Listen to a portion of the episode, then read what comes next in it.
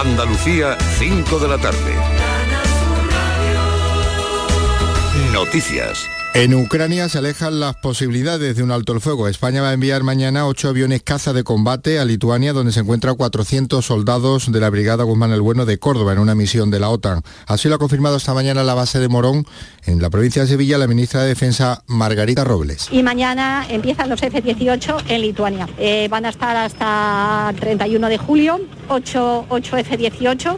Inicialmente iban a ser 6, pero luego se ha considerado que era mejor que fueran 8. Misiones de patrulla, de policía, del espacio aéreo. Tienen única finalidad de disuasión. En lo político, el nombre de este jueves es el de Cuca Gamarra, la actual portavoz del Partido Popular en el Congreso de los Diputados, que se va a convertir en el número 2 de Núñez Feijó, en el Concalve Nacional que va a arrancar mañana en Sevilla. Es una persona preparada, porque es una mujer que tiene una dilatada experiencia política, porque es una persona dialogante, porque es una persona que no llega a aprender, fue la primera mujer alcaldesa de Logroño y además portavoz en el Congreso de los Diputados. Por tanto, ha servido a España y ahora le voy a pedir, si el Congreso lo autoriza, que también dedique la mayor parte de sus compromisos a servir al Partido Popular. Y de la crónica judicial, el fiscal ha expuesto al tribunal que existe un cúmulo y una cascada de elementos probatorios que acreditan que el futbolista del Celta de Vigo, Santi Mina, habría cometido una agresión sexual en una furgoneta cerca de una discoteca en Mojácar, en Almería. Ha mantenido una petición de ocho años de cárcel por un delito de agresión sexual en el juicio que se está desarrollando en Almería. Y la Mancomunidad de Municipios del Campo de Gibraltar va a bonificar en un 50% la tasa de tratamiento de los residuos generados por el famoso ya alga asiática, aquellas localidades que llevan más tiempo sufriendo este problema. Nos vamos a Algeciras con Ángeles Rueda. Beneficiará de esta forma a los municipios de la comarca colitoral que se ven obligados a establecer dispositivos especiales de limpieza para recoger estas algas de sus playas. La institución comarcal quiere aportar su granito de arena, reduciendo las tasas que se aplican al tratamiento de estos residuos. Juan Lozano es el presidente de la Mancomunidad. Estos residuos pues, son considerados como residuos diferentes a los urbanos y tienen una tasa eh, que supone el 50% y que va a ser beneficiado los ayuntamientos que, tienen, que tienen playas porque es un problema que, bueno, que hay que solucionarlo y queremos aportar nuestro granito de arena desde la mancomunidad del municipio. Cada verano municipios como Tarifa, La Línea y Algeciras tienen que aportar de sus arcas municipales grandes cantidades de dinero para recoger los arribazones del alga asiática. Y ahora estamos en Granada, ya se ha superado el millón de usuarios en la estación de esquí de Sierra Nevada y sigue nevando. El mes de marzo deja la estación en muy buenas condiciones para toda la Semana Santa. Jesús Reina. Hay zonas de borreguiles con más de dos metros de nieve y otras muchas en Veleta o en Río con metro y medio. La parte alta, Laguna y Veleta, permanece cerrada por fortísimo viento. A pesar de ello, hay más de 50 kilómetros habilitados para el esquí. El consejero delegado de Cetursa, Jesús Ibaña, ha calificado la temporada como magnífica. Hay un nivel de ocupación muy alto desde ya a mediados de la semana que viene, muy muy alto en la estación.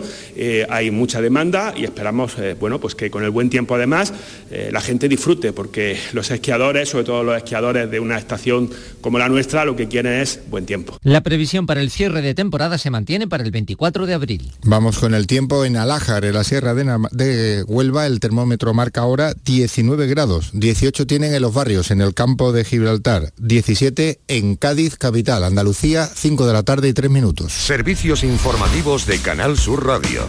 Más noticias en una hora y también en RAI y canalsur.es. Quédate en Canal Sur Radio, la radio de Andalucía.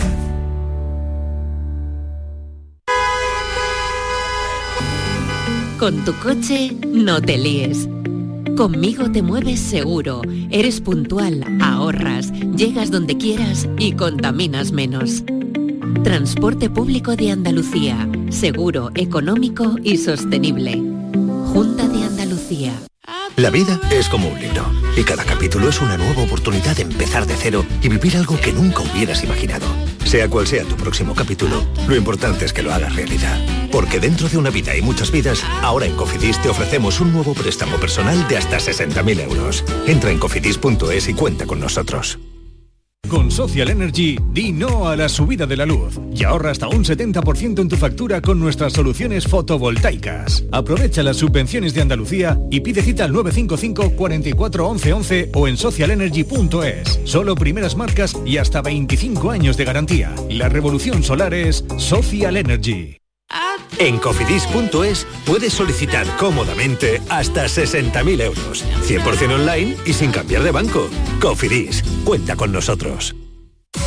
No te podías imaginar ver a tu artista favorito tan cerca. Solo en Concert Music Festival puedes hacer que esto ocurra. Black Eyed Peas en concierto en Concert Music Festival el 3 de agosto. Entradas a la venta en Ticketmaster. Vive una experiencia única. Black Eyed Peas en Concert Music Festival, Chiclana de la Frontera, 3 de agosto. Patrocinan Suez y Cadimar. Patrocinador principal Lenovo.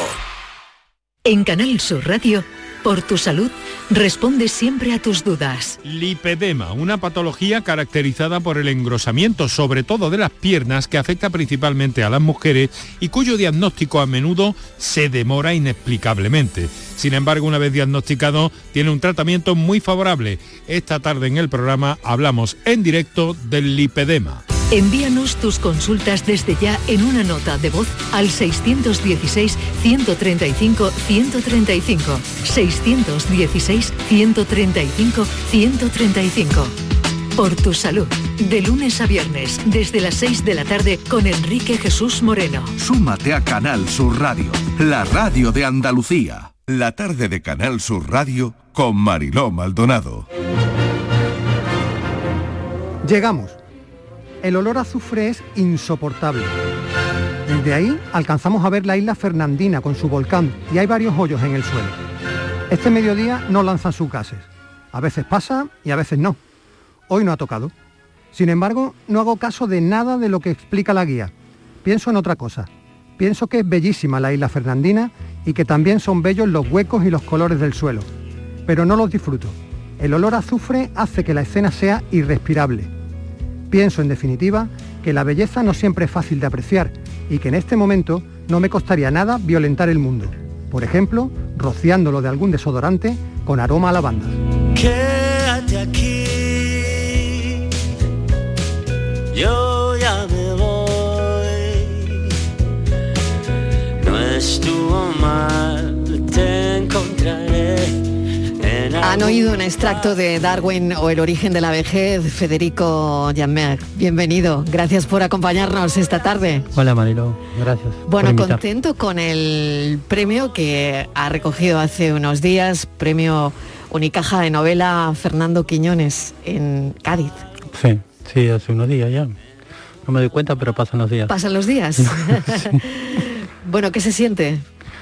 Eh, pues muy contento del premio, muy contento de, haber viajado desde Buenos Aires aquí para recibirlo. Y bueno, y esta suerte de gira que estoy haciendo, conociendo mucho Andalucía. Eh, vengo de Sevilla, ahora estoy aquí. Y conocer tanta gente muy divertida como los de recién de la Madalena. Exactamente, como estaba escuchando Federico toda la que la que han montado los oyentes aquí cuando hemos empezado a hablar de, de la vida, lo que ha subido la vida y, nada, bueno, y, las magdalenas que, no han dejado de salir ni en un, solo mensaje, ¿no? Eh, yo, quería avisarle a todos que los libros no han subido. Exactamente, eso está bien. el mismo precio. Eh, Darwin o el origen de la vejez sigue eh, en el mismo precio, no ha subido. No ha pasado como con las magdalenas.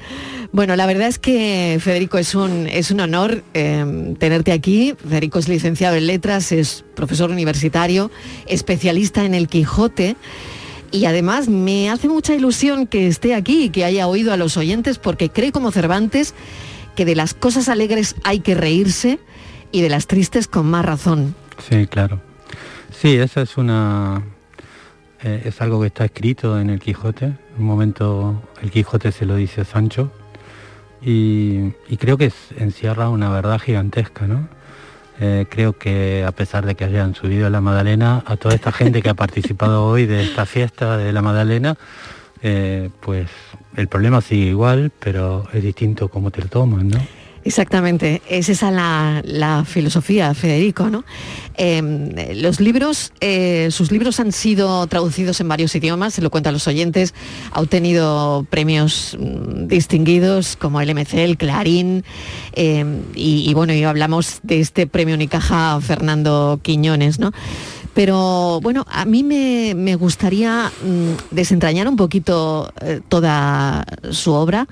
Eh, quiero pasar, Federico, por, por una que me parece que está muy vigente, todas en general, pero hay una, Guerra, que creo que habla de, de los mitos, del heroísmo, de la barbarie, de los muertos, en definitiva, esto es la guerra, de una profunda reflexión antibelicista que hace en el libro y que no sé cómo casa todo esto con lo que estamos viviendo, con la invasión de Rusia en Ucrania.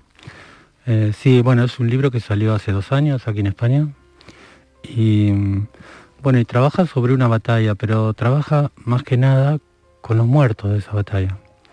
Eh, yo estaba haciendo un- una residencia en, una ciudad de Francia, en Saint-Nazaire, y entonces, bueno, descubrí esta batalla, me puse a investigar y, y escribí un libro que es preguntarse por, por quienes mueren en la guerra.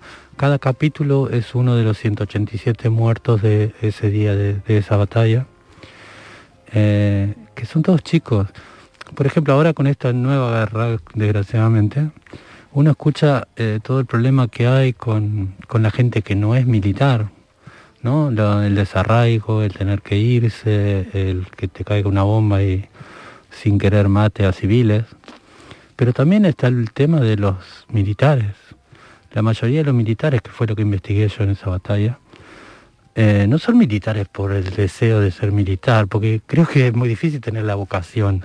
Hay algunos, pero, pero por lo general los que mueren en las guerras son chicos de 20 años, que muchas veces eh, entran en el ejército por, porque no tienen otro trabajo. Eh, y bueno, eh, eh, eh, también son un problema en la guerra, porque los que hacen la guerra no mueren en las guerras. Aquí no va a morir Putin, eso, eso es seguro. Y, y sí van a morir un montón de chicos que algunos lo hacen por, por- por pensar en la libertad, en su patria, en, en lo que fuera, pero que no hay motivo suficiente, creo, como para que una vida se corte a los 20 años. E- Eso es lo que más me impresionó y por eso investigué la vida de, de esos 187. Fíjate que de actualidad, al final, ¿no? Sí, Eh, claro. escribes un libro hace dos años y, y de repente todas esas reflexiones que nos estás contando ahora mismo vuelven como un boomerang, ¿no? Sí, sí, sí. Increíble. Bueno, vamos a Darwin o el origen de, de la vejez, donde Que también es algo que le va a pasar a todo el mundo, ¿no? es algo que nos va a pasar a todos. es algo que nos va a pasar a todos mm, totalmente, ¿no? Porque es ese pensamiento que hay sobre, sobre la vejez, sobre el llevarlo bien o mal, eh, y al final mm, la trama es un hombre que desciende de un avión en las Islas Galápagos, buen sitio, el escenario es espectacular, ¿eh? no me dirás. Es músico, ha elegido ese lugar del mundo tan apartado de lo conocido para pasar sus 60 cumpleaños. Y claro, parece que el libro es, es ese 60 cumpleaños, ¿no? Ha leído mucho a Darwin y quiere estar lo más lejos posible de sí mismo. Se ha enamorado de una mujer que lo considera muy viejo para ella y la ironía está aquí plasmada de una manera absolutamente exquisita porque es donde vuelve el humor, ¿no? A una realidad algo ácida, ¿no? Sí, claro, el... Bueno, has dicho al principio que soy salvantino, entonces eh, creo que el humor tiene una cualidad que, que no tienen otras, eh, otras posibilidades textuales, que es que te, te puedas reír de algo, pero cuando dejes de leerlo vas a pensar sobre qué te reíste y ahí es donde se produce lo que se llama la literatura. Em, sí, es, es una historia que, que en parte es verídica yo fui a cumplir 60 años a, a Galápagos y también me pasó que me enteré que estaba viejo por una mujer que, que me lo dijo. ¿Qué te dijo? Exactamente. porque- Ya queremos eh, aquí poner el dedo en la llaga. ¿Qué te dijo exactamente? Eso que Te lo digo para cuando cumplamos 60 aquí más de uno, que has visto que está, rode- que está rodeado, que hay mucha gente ahí en la pecera No, no, no. pendiente de lo que Lo, dices. lo que les aviso, A para ver. los que todavía no lo han cumplido, es que por lo general te vas a enterar por otro que estás viejo. En este caso fue por una mujer. Eh, porque a uno no le parece que esté viejo si es que no tiene algún problema ¿no? de salud y eso. Mm. Eh, le parece que está igual. Eh. Hasta que, bueno, te enteras y alguien te lo dice y te pones a pensar y, bueno, tiene razón. Y sale un libro. Y sale un libro. Te en este a caso. y sale un libro. en Madre este caso, en otros casos no sé, puede salir cualquier cosa, pero en este caso, claro. eh, ¿Pero qué te dijeron exactamente? Disculpa que mm, insista. eh, bueno, eh, Ruth, Ruth existe. De hecho, mañana vamos a presentar en Madrid libros juntos. Eh, y ahora somos muy, muy amigos. Eso está muy bien. Claro, sí, sí. Sí, yo cada vez que vengo a Barcelona paro en la casa de ella y somos muy amigos. Mm. Y creo que hemos, hemos hecho algo muy interesante, que es, al ser amigos, no nos peleamos, no Claro. quizás si hubiéramos tenido algo, Sí, ya no habría nos sido viéramos. peor, habría Claro. sido mucho peor. Porque la cosa no empezaba bien, ¿eh? Claro. Eh, no, no, no, estábamos desayunando y yo le dije que, que, que me gustaba, que quería tener algo con ella y, y ella me dijo, pero tú eres muy grande para mí, ¿no? Así, así, como un jarro de agua fría. Sí, sí, sí. Luego dice que, que bueno, que me dijo eso, me podría haber dicho otras cosas, pero, ya, pero no lo dijo. pero dijo eso. Dijo eso, Y claro. lo- para lo cual para mí fue el inicio de un libro, O sea, Federico, claro. que te dijo, una chica joven te dijo, eres muy mayor para mí. Claro. Y eso no te lo habían dicho nunca. No, fue la primera vez. Por eso siempre debe ¿Te lo haber han una dicho más vez. Eh, no, ahora no. No, ah, vale, ahora no. vale. Quizá porque ya no busco tan abajo en la edad, pero O, o te marcó mucho lo que te dijo. claro. No, no, te, te, te Han cambiado las excusas. claro, no, no, te, te cambia un poco la, la manera de, de verte y de, y de relacionarte, quizá porque te das cuenta de un límite y, y no está, está bastante bien, creo. ¿Cómo. ¿Cómo envejecemos? ¿Cómo crees que envejecemos? ¿Hay algo común en todos? Bueno, eh, yo puedo hablar por mi caso, ¿no? No, no Mm. puedo hablar por el todo, pero yo creo que te empiezas a dar cuenta en un momento porque, por ejemplo, si miras a, a- a- en mi caso que me gustan la- las mujeres, ¿no? Eh, si empiezas a mirar a una mujer que te gusta y la mujer no te mira, en ese momento ya estás un poco viejo para esa mujer. es lo, es lo- lo primero que te das cuenta. Y, y bueno, ¿cómo, cómo se envejece? Yo no sé. Creo que yo estoy contento con la edad que tengo, con lo que hago, con soy muy feliz escribiendo y, y haciendo todo lo que hago. Eh, así que trato de no, de no pensar en, En todo eso. Pero al Eh, final, fíjate, te vas a buscar a Darwin para, Claro. para descubrir qué. Para, ¿Qué buscabas? No, no, no, a mí Darwin me, me interesa, me interesa mucho desde muy pequeño. Lo he empezado a leer en la adolescencia. Pero me, me interesó mucho para este libro porque, bueno, porque Galápagos es Darwin, básicamente. Fui a Galápagos por eso, porque me había jurado que tenía que ir a Galápagos. No para estar solo, digamos, fui con mi hijo a Galápagos. Pero no, Darwin es, es un, un- un ser humano bastante normal en algún sentido, con muchas contradicciones. Eh, un señor que vivió hace 200 años, que escribe unas memorias a la edad más o menos de los 60 años, eh, y en las memorias marca las diferencias con lo que es un hombre hoy. Y eso me interesó mucho. Eh, por ejemplo, Darwin eh, viaja a los 20 años, durante más de 5 años, en un barco alrededor del mundo, donde hace todos sus descubrimientos, sus investigaciones. Y luego se encierra, se casa con una buena mujer, se encierra en una casa con jardines en, cerca de Londres y no sale nunca más de ahí. Y yo siempre pensé que la vejez era eso, era encerrarse con una buena mujer, tener hijos y, y- que entonces eh, Darwin había sido viejo mucho antes que yo. Eh, entonces, bueno, me interesó ese, eh, trabajar eso, ese lugar, ¿no? De, un hombre del siglo XXI de 60 años con un hombre del siglo XIX de 60 años. Eh, él es muy contradictorio, es muy machista, qué sé yo, tiene por ejemplo montones de, textos donde dice que, que, la mujer tiene el cerebro más pequeño que el hombre. En su memoria no la nombra la mujer. O sea, la mujer le dedica toda su vida, le da cuatro hijos, pero en su memoria lo único que habla es de los hijos, no habla de la mujer. Uno no sabe nada de la mujer.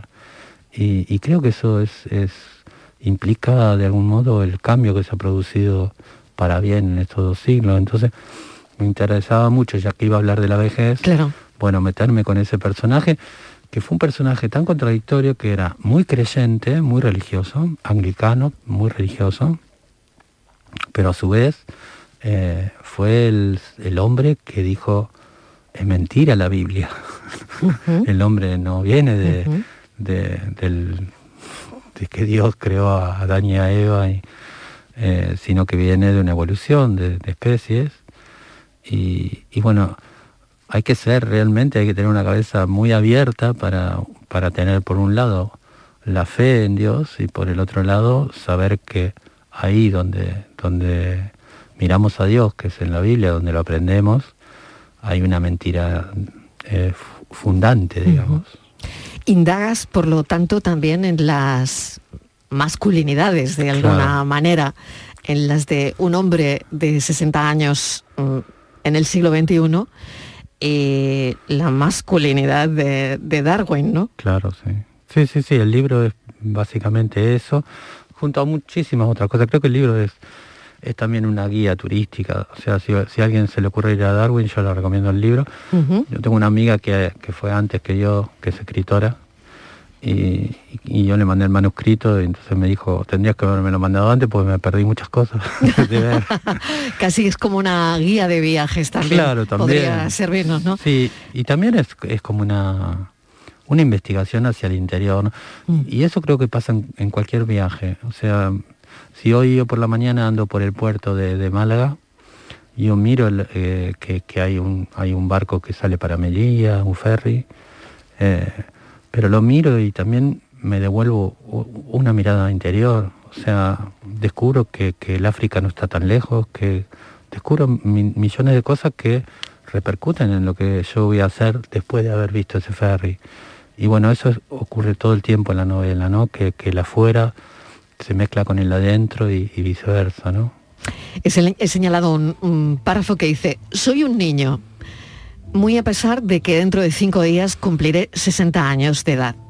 Lo soy en el modo de encarar la vida, lo soy en la forma en que me enamoro y también lo soy a partir de la facilidad con que una buena comida puede transformar mi humor podrían ser unas magdalenas.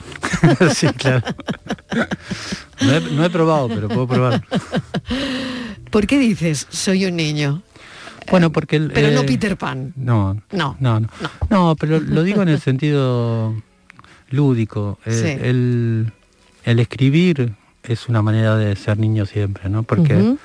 es un lugar que te deja imaginar todo el tiempo. Yo recuerdo cuando iba a la escuela primaria que a mi madre, las maestras le decían, haga algo para que no imagine tanto. Y, y bueno, y ahora me gano la vida con esto, con imaginar y, y, y, nunca he dejado de hacerlo. Y imaginar también tiene ¿Pero que... hizo algo tu madre para que dejaras de imaginar? No, no, no. Todo lo contrario. No, por suerte no. Pero no, eso, que, que, que jugar, seguir jugando, yo creo que eso te hace niño para siempre. Dejar de jugar creo que es un problema. Salgo desesperado en busca de un hotel para el domingo esto dices en, en, tu viaje a Galápagos. Así soy también, un animal cambiante, un animal contradictorio. Puedo saltar de un extremo al extremo opuesto en unos pocos segundos. Del odio a planear cualquier cosa. Puedo pasar sin solución de continuidad a que la reserva de una habitación de hotel en Puerto Ayora constituya el objetivo primordial de mi vida o el único mejor. Sí.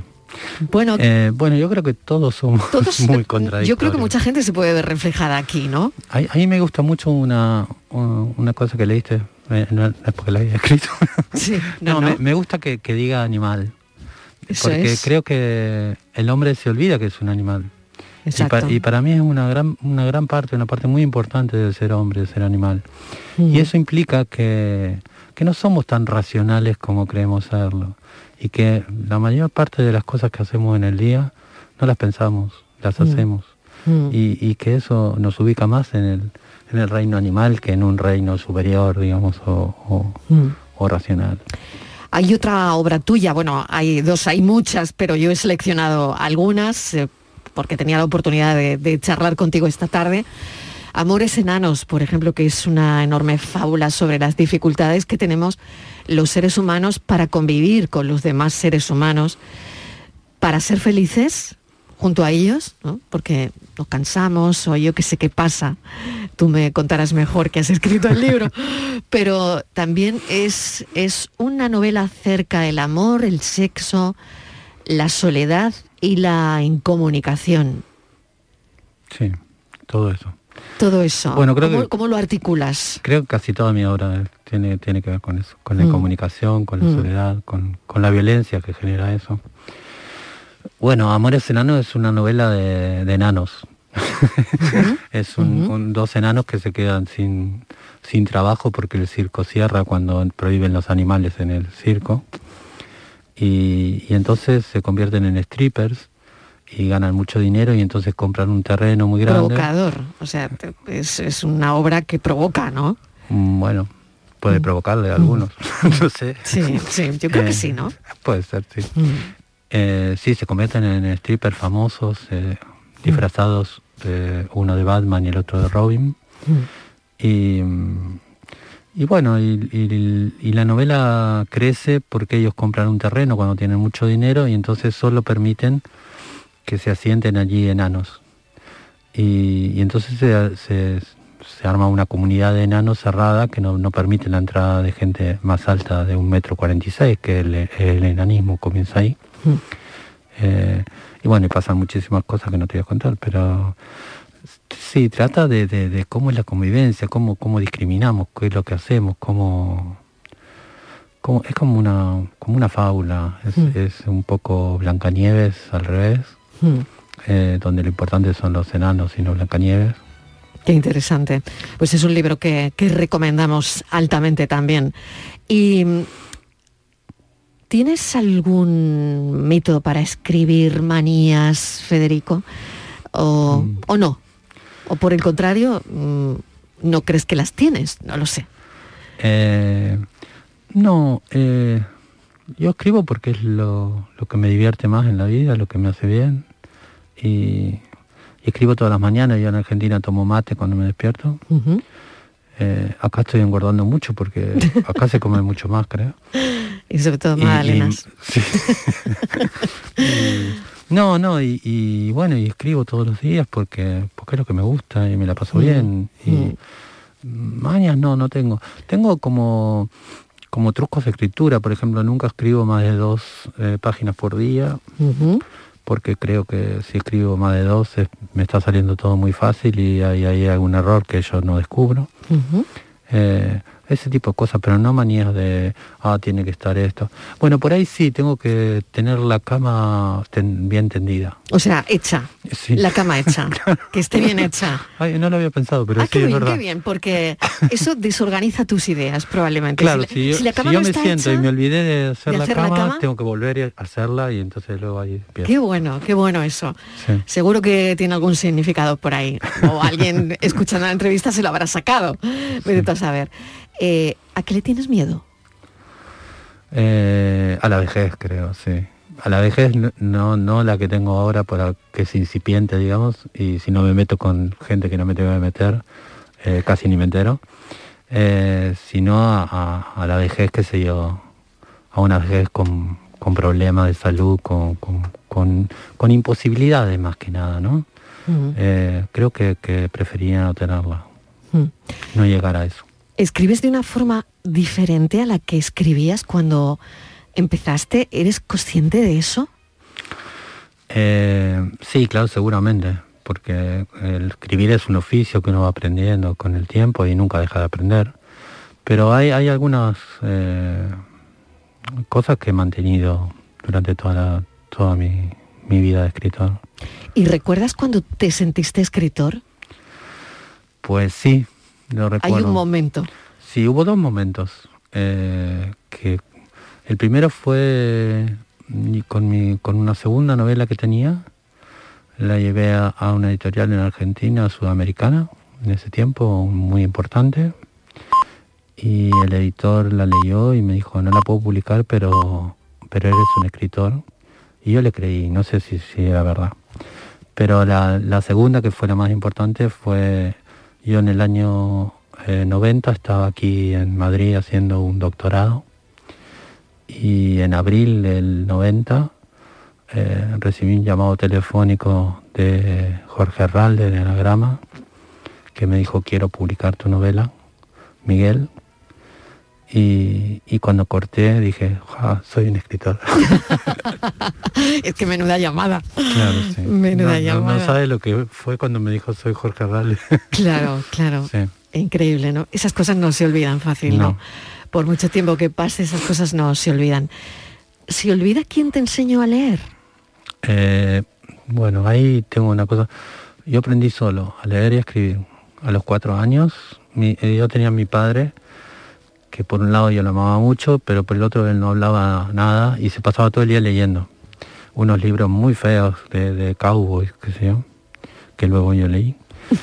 Eh, y entonces me, yo quería conquistarlo, ¿no? De- y bueno, y mi manera de conquistarlo fue aprender a leer con, con- con los periódicos que llegaban a mi casa.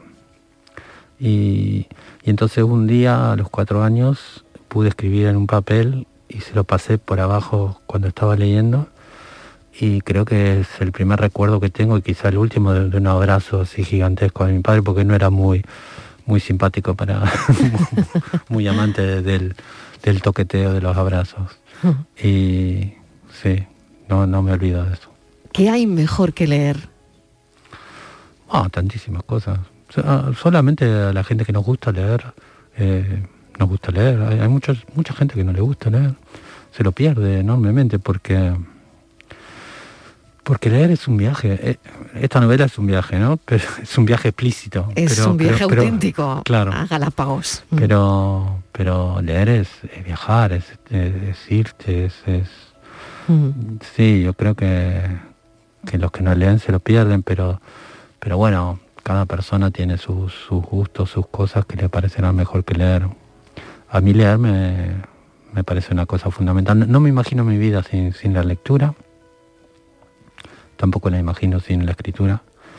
Creo que son dos cosas que como a los cuatro años nacieron juntas y, y van a morir juntas. Y, yo qué sé, eh, tampoco soy de esos que dicen, no, hay que leer, hay que leer. Qué sé yo, hay gente que no le gusta leer y bueno, está bien. Eh, que lean lo que sepan aprovechar la lectura, porque el lector básicamente es el que termina los libros. Si, si, no, si no los lees, no, no le da sentido a, a- un texto, ¿no? Mm. Se necesita de alguien que le aporte la significación a eso que, que has Mm. escrito. Mm. ¿Hay tortugas en Galápagos? ¿Has visto muchas? Mira, ahí, ahí hay un tema con, con mi infancia, ¿no? Como, como yo empecé a leer a, a- Darwin cuando tenía 14, 15, 16 años, yo siempre me imaginé las tortugas muy grandes, eh, las de Galápagos, ¿no? Muy grandes. Y me, la- y me imaginé que tú llegabas a Galápagos y era como que te recibían miles de De tortugas, gigantes. Yo, también fue- lo creo, ¿eh? Bueno, porque eso es es fue la un imagen poco que la- tenemos la- todos, claro, yo creo, ¿no? Pero al final, E-. Esa fue un poco la llegada de Darwin cuando, cuando llegó, que todavía había muchas tortugas. Después, claro, el hombre se encargó de, de hacerlas desaparecer. Y hoy las tortugas están en reservorios, eh, están para que se reproduzcan, para que no se no desaparezcan. Y yo me encontré solamente con una tortuga que, que se habría escapado de, de, de alguno de estos eh, sitios. Solo con una. Solo con una iba yo en bicicleta y, y ella empezó a cruzar justo antes de mí. Tengo la foto. Y la sacó mi hijo. Eh, y no son tan grandes como yo me las Has visto que cuando eres niño todo te parece más grande Sí. de lo que es. Sí. Y claro, son grandes, ¿no? Son una cosa así, pero no. Yo digo así como si estuvieran la- me estuvieran viendo. No importa, seguro que lo han, lo han sentido y lo han percibido, son, ¿no? son muy grandes en relación con las tortugas que uno está acostumbrado a ver. Sí. Pero bueno, no eran tan grandes como en mi imaginación. Claro. Y mm, por último, fíjate, hemos estado hablando con los oyentes de, de los precios de esta locura de la subida de, mm, de los precios, de la inflación al final, ¿no? Del día a día de, de la gente. Pero ¿tú crees que nos estamos empobreciendo en algo más? Uy, eh, eso sería para otro programa. Eh, sí, no sé, yo, yo creo como muchísimos que cuando empezó lo de la pandemia universal eh, íbamos a, a salir mejores y nos pasó. Pasó creo que lo contrario, que, que la gente rica salió más rica y que la gente que no tiene nada salió con mucho menos, con menos trabajo, con menos dinero. Eh, y sí, creo que nos está faltando muchísimas cosas, sí, sí, sí. Federico Janmer, Yo, muchísimas yo quiero, gracias. yo quiero Sí. aprovechar para decir que a las 7 de la tarde voy a estar Ah, claro. en la librería Luces Mm. eh, presentando el libro y que bueno, si tienen ganas de ir, sería lindo que, que estuviera yo y más alguna otra gente. Claro que sí, pues lo repetimos esta tarde, esta novela y bueno, y esta conversación no es nada para lo que allí mm, va a hablar Federico Janmer. O sea que mm, vayan, si tienen a mano la librería Luces en, en Málaga, está en la Alameda principal. Eh, a las 7 de la tarde, además mm, acompañado por un queridísimo amigo, Guillermo Busutil. Así que mm, la presentación del libro ya, ya, ya te digo que va a ser fantástica. Así que, bueno, mil gracias por habernos acompañado y a las 7 los oyentes están invitados eh, a asistir a la presentación del libro en la librería Luces de Málaga. Mil gracias, Federico. de verdad, un ti. auténtico placer. Gracias a ti.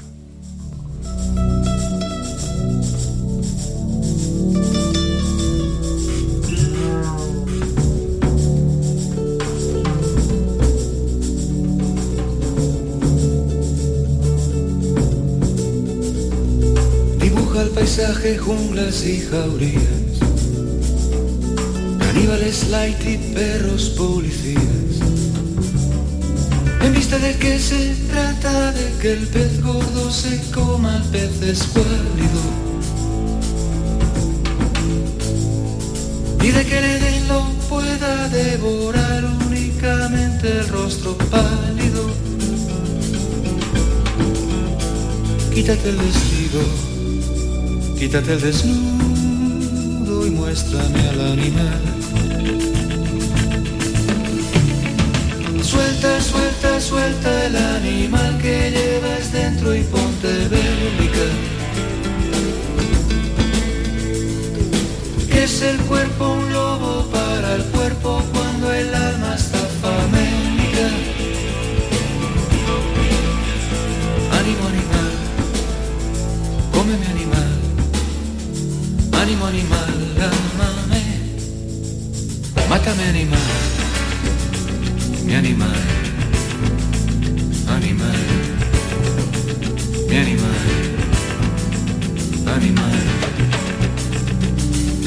suben los hijos de la media luna, buscando espejismos lejos de sus dunas que abrazan como la sangre que circula por sus venas faraónicas. Y atacan sedientos los nuevos vampiros de la ilustración canónica. Quítate el vestido, quítate el desnudo y muéstrame al animal. Suelta, suelta, suelta el animal que llevas dentro y ponte bélica. Que es el cuerpo un lobo para el cuerpo cuando el alma está famélica.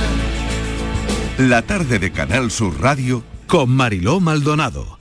También en nuestra app y en canalsur.es. Sevilla. Canal Sur Radio.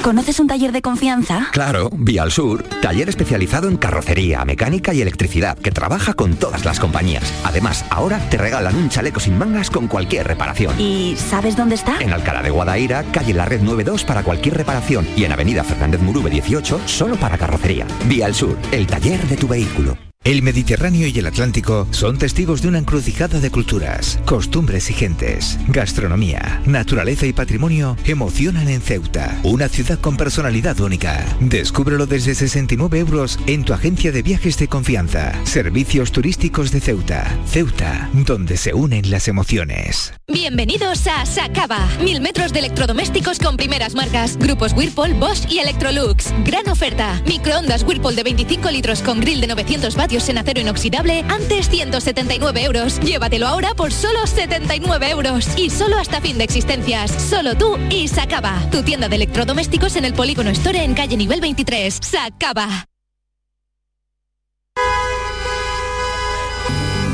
Con tu coche no te líes. Conmigo te mueves seguro, eres puntual, ahorras, llegas donde quieras y contaminas menos. Transporte público de Andalucía, seguro, económico y sostenible. Junta de Andalucía. Dicen que detrás de un gran bote del Eurojackpot hay un gran millonario. Esto, ¿y detrás de un gran millonario? Pues que va a haber un... Ahora Eurojackpot, el mega sorteo europeo de la 11, es más millonario que nunca. Porque cada martes y viernes por solo 2 euros hay botes de hasta 120 millones. Eurojackpot de la 11, millonario por los siglos de los siglos. Todos los que jugáis a la 11, bien jugado. Juega responsablemente y solo si eres mayor de edad. Gente de Andalucía te invita a conocer el Club de Oro de la Mesa Andaluza, una de las asociaciones de restaurantes más importantes de Andalucía que aglutina a 24 de los mejores establecimientos de hostelería de la comunidad. Descubre el Club de Oro de la Mesa Andaluza, un referente de solidez y prestigio contrastados que impulsa la gastronomía andaluza en toda España. Gente de Andalucía. Este sábado desde las 11 de la mañana en el Museo Arqueológico Municipal de Baza. Organiza Club de Oro de la Mesa Andaluza. Colaboran Seguros J. Castillo y WET Energía. Sofía, ¿sabes que el curso que viene empieza el cole de mayores? ¿Estás contenta? Sí, papi, ya soy grande. Del 1 al 31 de marzo está abierto el plazo de escolarización para el curso 2022-2023 de segundo ciclo de educación infantil, primaria, ESO, bachillerato y educación especial. Seguimos avanzando en el compromiso por una educación de calidad. Por eso puedes confiar en la educación de Andalucía. Infórmate en el portal de la escolarización y en la APP y Escolariza, Junta de Andalucía.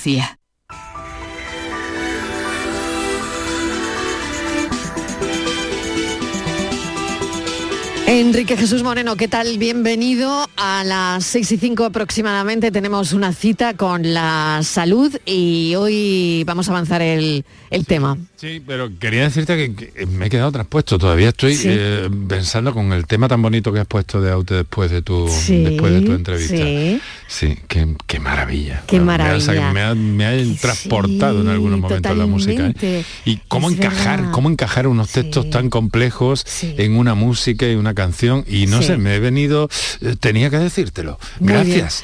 Me gracias. encanta, me encanta que me lo digas porque lo estábamos comentando ahora. Estábamos haciendo mientras Va- sonaba la publicidad el sé. Mm. mismo comentario. ¿Cómo, cómo nos sigue llegando Aute? ¿eh? No sé Sí. si hacer el programa poner sin fin el animal de La Aute. canción, ¿verdad? La canción, claro que Bueno, sí. mira, Bueno, no, vamos con hoy. no es una broma, es eh, de verdad, ¿eh? que, que- que me, ha, me ha Sí. pegado ahí muy fuerte. Mira, eh, de la misma forma que le pega muy fuerte a muchas mujeres un problema que es el lipedema, eh, que es una, pues bueno, un proceso por el que hay un engrosamiento de células y demás y que se suele Sí. manifestar, es una enfermedad progresiva del tejido graso, más técnicamente, que afecta casi exclusivamente a las mujeres y que se caracteriza por una especie de acúmulo de grasa, eh, pero que es patológica y sobre todo en las piernas, hasta tal punto que en algunas ocasiones ni siquiera se diagnostica, en el sentido de que se achaca a una, eh, a, una, a una obesidad o a un sobrepeso y que se buscan dietas, soluciones estándares que, que no resuelven el problema. Fíjate, dentro de unos días se va a presentar el grupo eh, de Andalucía de eh, mujeres afectadas por, por esta patología, por el lipedema, se llama Grupo Lipedema Andalucía, están por cierto en Instagram, lo digo para nuestras oyentes, para nuestros oyentes en general, y hemos querido convocar a una de ellas, a Nerea Martín, y naturalmente contar con el apoyo técnico y científico y riguroso de la doctora Ana Martínez Padilla, que nos van a ayudar a comprender qué es el lipedema, sobre todo para, para, para, para, que, para favorecer el diagnóstico y porque hay soluciones muy eficaces para, para esta enfermedad, eh, mm, que bueno, que es muy curiosa por desconocida pero también bastante frecuente. Muy bien. Así que en ello estamos.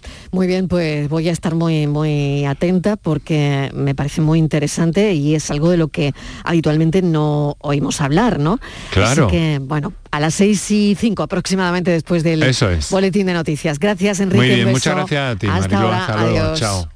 Disfruta de Andalucía y de la radio hasta enamorarte. Escucha, siente y déjate seducir por una tierra repleta de tradiciones, de una gastronomía de bandera, de patrimonio cultural fascinante y una gente única. En Gente de Andalucía, los sábados y domingos desde las 11 de la mañana con Pepe da Rosa. Quédate en Canal Sur Radio, la radio de Andalucía. La tarde de Canal Sur Radio con Mariló Maldonado.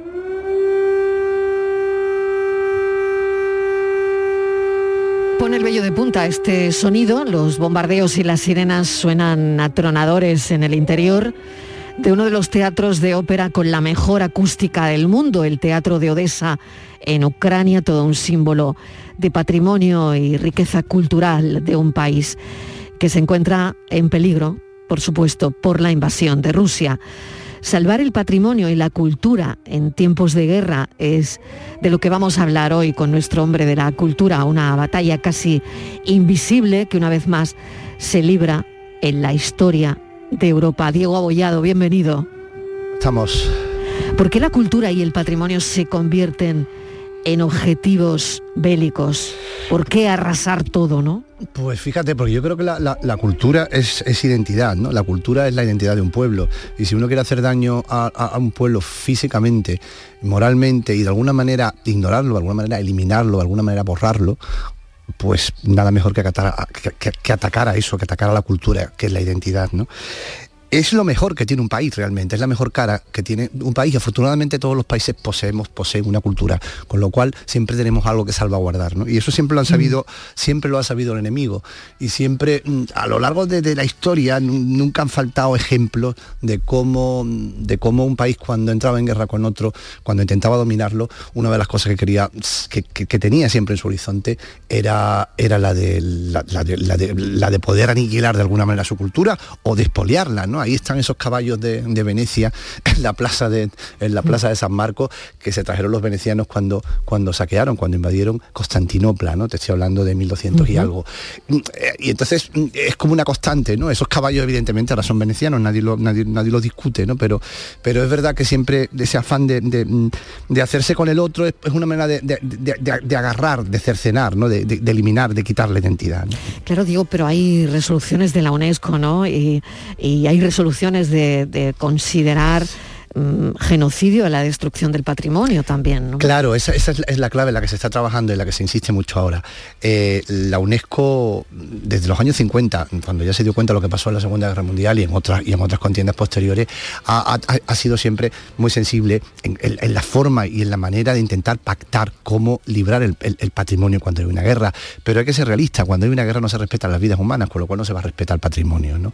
Entonces, en esa, mm, eh, por un lado están las leyes que de alguna manera están, visualizan y hacen ver el peligro que comete que comete un país que además de estar en guerra con otro, está, se está cargando su patrimonio. ¿no? De ahí eso que tú comentabas, de incluir la destrucción del patrimonio como genocidio, ¿no? Con no, solamente, no solamente el asesinato de civiles, sino también incluir la destrucción gratuita, de, o gratuita, o sin, es decir, sin objetivo bélico, sin objetivo militar alguno, de la destrucción del patrimonio, incluirla como, como genocidio. ¿no?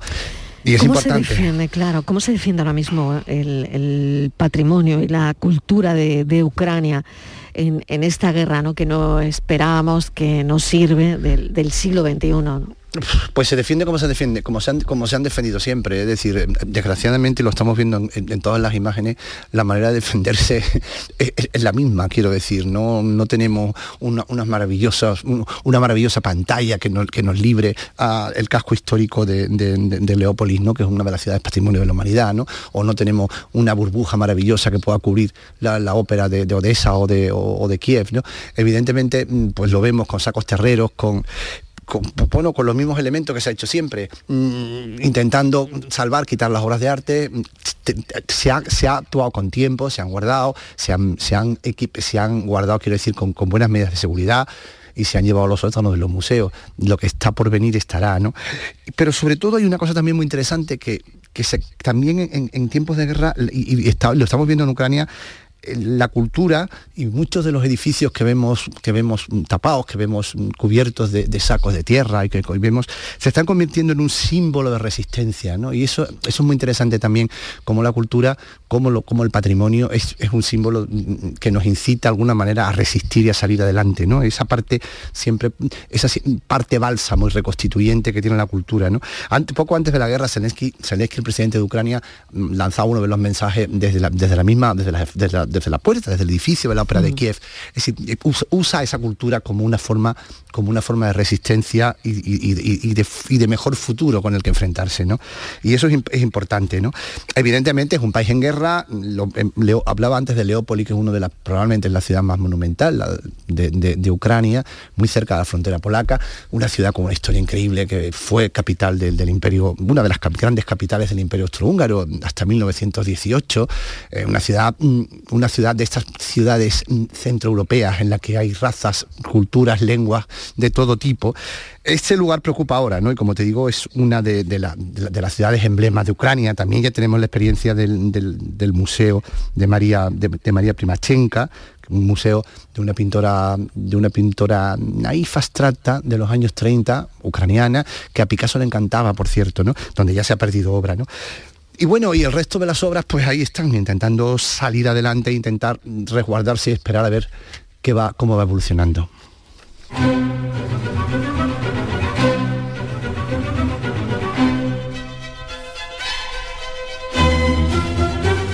¿Qué suena, Diego?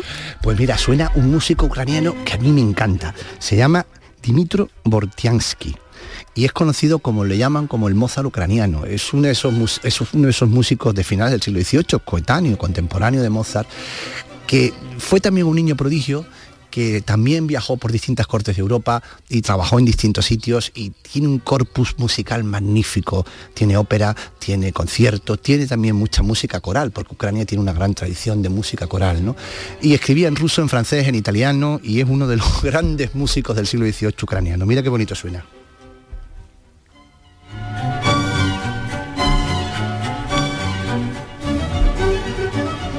Me parece maravilloso, ¿no?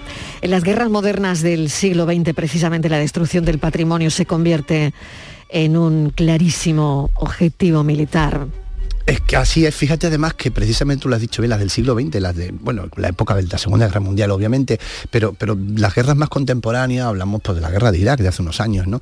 Que, que- que sacó al mercado negro mm, muchísimas piezas de toda la cultura mesopotámica, ¿no? O por ejemplo, incluso cuando, incluso, incluso la guerra de los Balcanes, ¿no? Como vimos la biblioteca de Sarajevo que se, convir- se convirtió todo un símbolo, ¿no? Con lo cual es, es increíblemente es increíblemente sospechoso que de repente la cultura se haya convertido en un objetivo, en un objetivo, mm, en un objetivo importante para dar, ¿no? Quizás con todo lo que hablamos antes de la identidad, ¿no?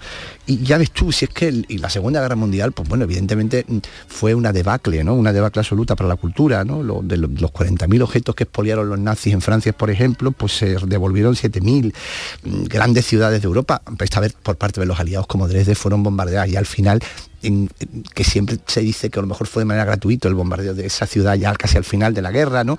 Los propios ingleses bombardeaban, intentaban bombardear las grandes ciudades históricas inglesas como Bath, ¿no? O Canterbury, ¿no? Es decir, que, mm, que hemos visto que en la guerra, en las guerras modernas y en- sobre todo en las guerras del siglo XX, el patrimonio es un objetivo es un objetivo claro y se ha convertido en un objetivo con lo cual hay que, hay que, que protegerlo y hay que concienciar a la gente ¿no? de que, que, que es verdad que las vidas humanas están por encima de todo pero también la cultura hay que salvarla porque es un, es un objetivo y es un símbolo es lo mejor que tiene un país, es la, la identidad, ¿no? Bueno, pues qué bien eh, ha estado a hablar de esto y no conocía al Mozart ucraniano. Así que, pues métete y búscalo, porque de verdad tiene un nombre, a ver, que tampoco es tan raro, ¿eh? que cuando No, me no, dicen no, siempre, a mí me hacen siempre, yo siempre cuando, cuando meto, Claro, cuando hablo mira de que músicos. estamos aprendiendo nombres, ¿no? Claro, Y- pero oye, claro, que yo de- siempre- de ciudades sobre todo. Pero yo siempre cuando hablo de un músico, en este caso es ucraniano, pero hay otros Sí. muchos desconocidos de muy, buen- de, de muy buena calidad, especialmente los que son del este, me dicen, joder, qué, qué nombre tan raro. Digo, oye, que nos aprendemos los nombres de los futbolistas cuando fichan, ¿eh? Y no pasa nada, ¿eh? Exacto, exacto. pues esto es igual. Buena, ¿eh? buena comparación. Bortiansky, eh, el Mozart ucraniano. Raro también son los enigmas que trae Francis, ¿eh? No traigo nada raro. Raro, Si es que raro no. también a veces. El de hoy fácil no es. Venga, vamos a recordar el enigma de hoy. Diego, atento. Atento. Hola, digo, ese es un tema histórico y de guerra que sabía que traías hoy en Mira, el guion. siempre- para ti, además, tus ¿eh? enigmas- Era a siempre, tus enigmas siempre, siempre están Sí. absolutamente dentro de- del contexto. ¿eh? Ahí, ahí, ahí vamos, ahí vamos. Este era destinado a ti, además lo ha dicho antes, cuando sí, lo ha sí. presentado, ¿eh? Dedicado, dedicado.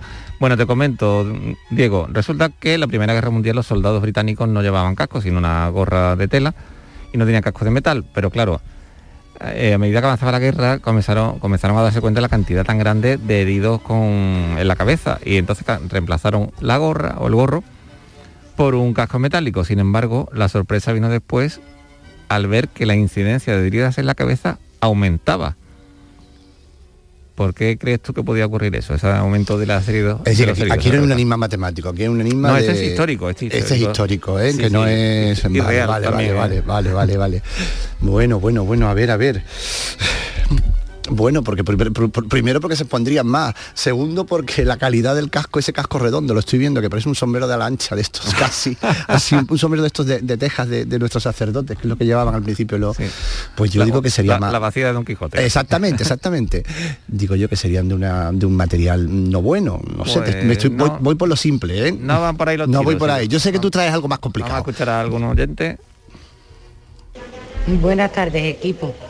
Mm, Como me veo apuradilla para llegar a tiempo para lo del cafelito, he estado escuchando el enigma y yo pienso que es o porque en la época del año que les dieron los cascos hacía mucho calor y los pobres no lo soportaban, o porque como la mitad era tan cumplido, cuando saludaban se lo quitaban y era cuando le daban el tiro. Algo raro tiene que ser.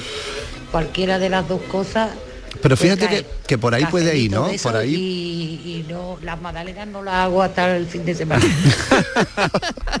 Bueno, no, no va por ahí. Francis, no no va por el tamaño, por ejemplo, no va por ahí, tamaño único, ¿no? No. No. Bueno. Porque los cascos eran tan pobres que hacían más daño que sin llevarlo. Y tampoco. Bueno, o porque el casco le sí. daba unos centímetros de altura y se pegaban en la cabeza por todo sitio donde pasaban. Claro, claro, porque el casco era peor, yo también lo habría pensado. Es decir, Claro. me- coincido con este oyente Bueno, va- totalmente. vamos a resumir porque nos queda poquito tiempo. Tenemos Venga. varias personas que han acertado y es que realmente el truco está un poco en la estadística.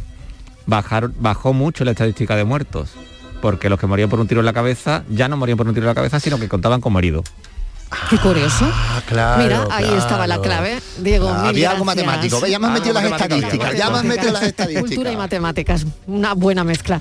Gracias, Diego Abollado. Un A beso vosotros. enorme. Hasta la semana que viene. Francis, hasta mañana. Hasta mañana. Y pensamos.